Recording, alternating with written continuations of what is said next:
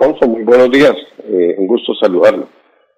Bueno, doctor Víctor, lo hemos eh, llamado porque ayer en las redes sociales se habló con una preocupación eh, que el Hospital Internacional de Colombia estaba trayendo enfermos supremamente graves del coronavirus. ¿Nos puede aclarar qué sucedió y qué significan esas imágenes que por redes sociales se divulgaron de helicópteros eh, llevando gente al Hospital Internacional de Colombia? Alfonso, eh, vea, eso no es nada nuevo. La Fundación Cardiovascular y sus hospitales ha prestado servicio durante muchos años. Tenemos ya eh, 34 años de haber sido creada, 30 años desde que empezamos a hacer ejercicio médico de alta tecnología, uno de los eh, seis hospitales de mayor reconocimiento de América Latina como lo dice el ranking latinoamericano de hospitales, líderes en terapias como ECMO, en América Latina somos la persona, el grupo eh, de ECMO eh, con un sello de centro de excelencia a nivel mundial. No hay muchos, solamente eh, dos en América Latina. De tal forma que esta experticia y este conocimiento que tenemos pues es al servicio de la comunidad. Ya hace mucho tiempo nosotros traemos en nuestros aviones ambulancias pacientes con enfermedades pulmonares y cardíacas severas que se le coloca para contarle a la, a la comunidad que es el ECMO. Es un sistema de soporte cardiorrespiratorio en el cual se le extrae la sangre al paciente, se pasa por un oxinador con un aparato que le oxigena eh, la sangre cuando ya el paciente está a punto de fallecer y se le devuelve al organismo para eh, el paciente pueda sobrevivir mientras el pulmón se recupera. En esta terapia ECMO, y lo mismo sirve también para cuando el corazón falla, mientras se le hacen trasplantes cardíacos, se le pone corazón artificial o el corazón ah, se recupera. En esto, pues hemos tenido muchos pacientes, ya más de eh, tal vez mil pacientes tratados en ECMO, y somos unos líderes latinoamericanos y uno de los eh, centros más reconocidos en el mundo, de tal forma que nuestros eh, cursos eh, desde hace ya muchos años vienen médicos de toda Latinoamérica a aprender esta terapia y aprender este tema en Colombia y en Bucaramanga. en dentro de este tema hemos traído durante mucho tiempo y ahora en la pandemia hemos traído de la costa y de diferentes sitios del país tal vez unos 10 pacientes. Ayer estuve revisando la, la estadística entre 10 y 12 pacientes en los últimos dos meses eh, en terapia para terapia ECMO, que se han recuperado la gran parte de ellos y han regresado. Y de diferentes regiones fuera del país, eh, también hemos traído muchos pacientes previamente a la pandemia, eh, cuando estaba permitido hacer vuelos sin inconveniente. Eh, ahorita no es nada ajeno, pues nosotros seguimos pensando, somos un hospital líder en Colombia, un hospital de alta tecnología para el servicio de la gente. Es una institución que creamos muchos, eh, que creamos los médicos en, nuestra región para mirando el gran atraso que tenía eh, la región en salud. Hoy, a treinta y pico años, en asocio también con todo el proyecto desarrollado por el doctor Virgilio Galvis eh, de la Foscal y la Foscal Internacional, somos el soporte en salud de nuestra región. Somos, tenemos más del 80% de las camas hospitalarias y más del 90% de las camas de cuidado intensivo de nuestra región. Así que un esfuerzo privado, eh, creado por médicos para el servicio de la región. Pues eso es lo que somos. Eh, nosotros hicimos esas decisiones para servirle a la gente. Y como servicio a la gente estamos haciendo toda esta labor para ayudar. La costa hoy está sufriendo de una dificultad muy grande. Barranquilla tiene colapsado su sistema de salud, Cartagena tiene colapsado su sistema de salud, eh, lo mismo Santa Marta y uh, también ciudades como Montería, Cincelejo, eh, pues de, la, de nuestra área de influencia. Así que eh, hemos prestado aporte, apoyo eh, y han llegado pacientes, y lo mismo que la Fundación Cardiovascular, su área de influencia son seis departamentos. Nosotros recibimos cotidianamente pacientes del sur de SAR, sur de SAR, de Bolívar, eh, toda la zona de Ocaña, que es norte de Santander, el este antioqueño, que es toda la parte de Yondó, eh, Puerto Triunfo, también atendemos norte Boyacá y Arauca, esa es nuestra área de influencia y tradicionalmente lo hemos atendido. Arauca no tiene un solo hospital de tercer nivel, todo el hospital, la necesidad de tercer nivel la hemos suplido tradicionalmente eh, desde Bucaramanga.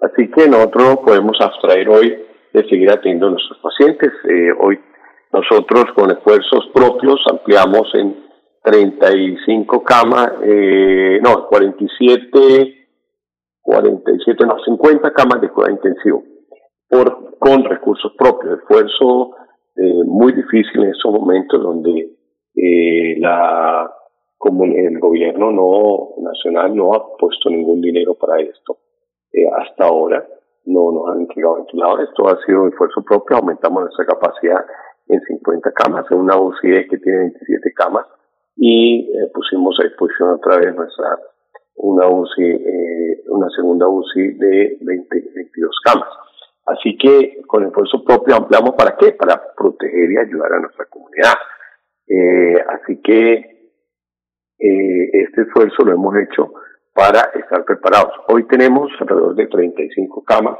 que no hemos ocupado ni que nos vamos a ocupar hasta que no tengamos la física necesidad de eh, estar tendidas con ventilador, con la gente, etcétera, preparándonos para, entrenando a la gente para cuando esto eh, siga creciendo por la indisciplina social.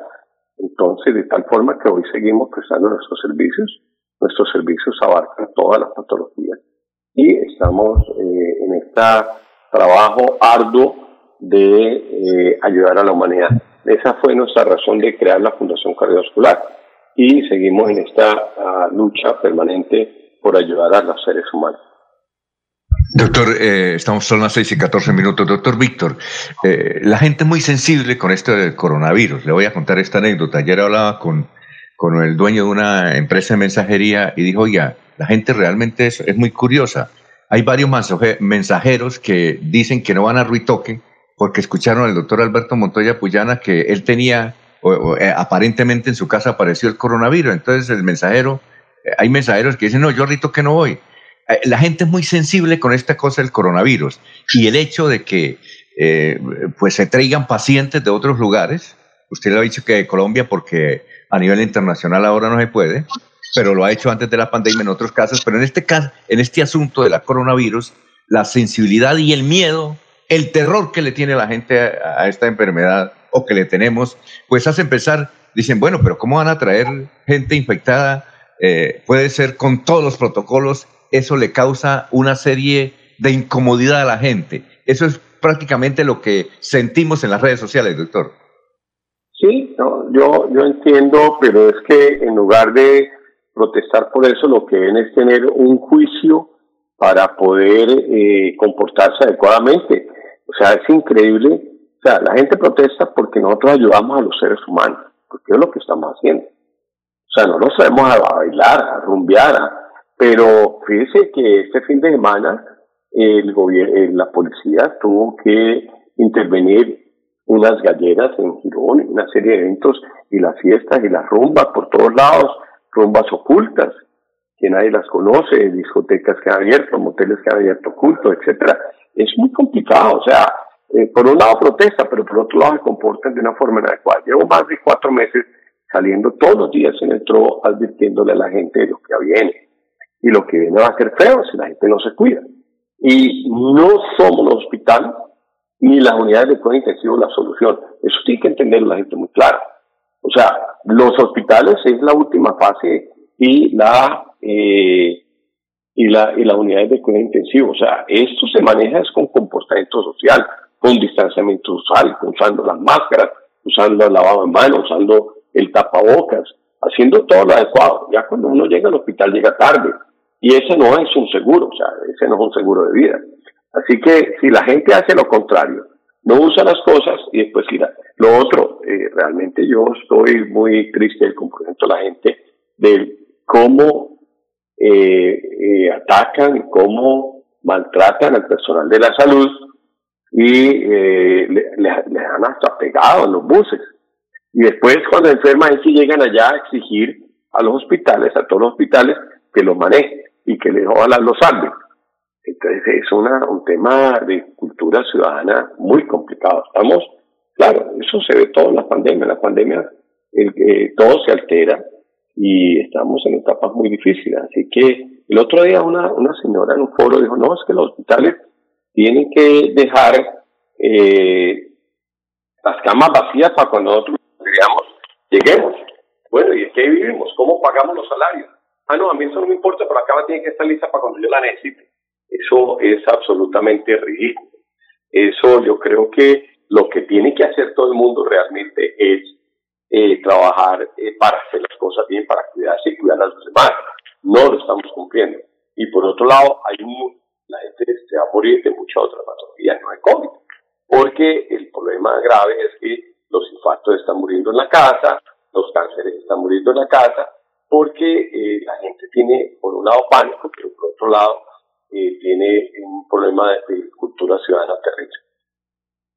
A ver, Jorge Caicedo, son las 6 y 16 y 18 minutos. Estamos hablando con el doctor Víctor Raúl Castillo. Jorge. Buenos, buenos días para el director ejecutivo de la Fundación Cardiovascular de Colombia, el doctor Castillo.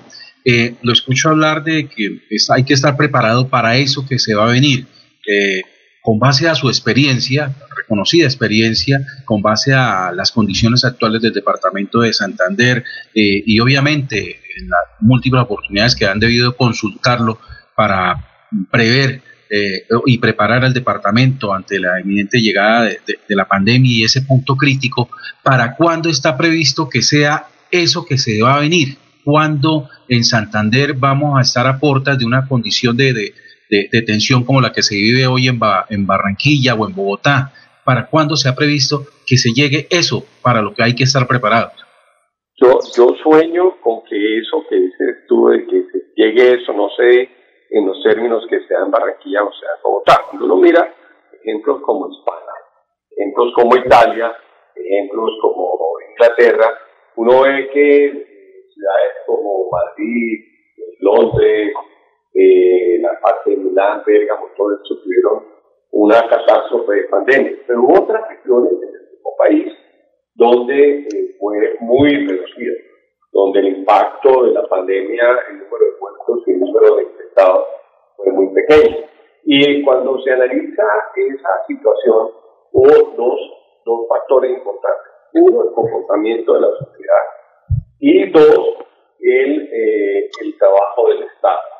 Así que eh, nosotros estamos trabajando fuertemente eh, en, ambos, sectores. Necesitamos que todos los periodistas, eh, toda la comunidad científica, todos los hospitales, gobierno, toda la sociedad en general, trabajemos para que esto no se dé. Y esto no se da en la, en la medida en que podamos hacer lo correcto, que todo el mundo use el tapabocas, todo el mundo tenga el distanciamiento social. Eso es lo que tenemos que estar haciendo a la gente para gente lo. Eh, yo le apuesto sé que los que más protestan, que porque recibimos pacientes de otras regiones, eh, atenderlo aquí son los que no usan el tapabocas, son los que no hacen distanciamiento social. Entonces necesitamos combinar. Nosotros esta semana en la Fundación Cardiovascular eh, eh, en asocio con, con la cárcel eh, de mujeres vamos a producir 200 mil tapabocas en los próximos días. Ya tenemos material, deben estarlo llevando en este par de días para que ellos los confeccionen, dejarle unos a ellos y regalar alrededor de 200 mil tapabocas a la comunidad pobre, porque es fundamental, es muy importante que la gente use tapabocas. Oye, el problema es que la gente come o compra tapabocas. Vamos a colaborar con 200 mil tapabocas ya en nuestra fábrica de productos hospitalarios ya tenía la material, se iba a llevar eh, tal vez hoy o mañana a la cárcel para que ellos eh, trabajen y dejarles a ellos en compensación unos y regalarle a la comunidad a otros. Así que necesitamos hacerlo entre todos. Esto es un esfuerzo de toda la región. Doctor Víctor, muchas gracias por haber estado aquí en Radio Melodía. Muy gentil y estaremos consultándolo siempre que haya una situación de esta. Muy amable y muy generoso. Bueno, no señor, a usted muchas gracias.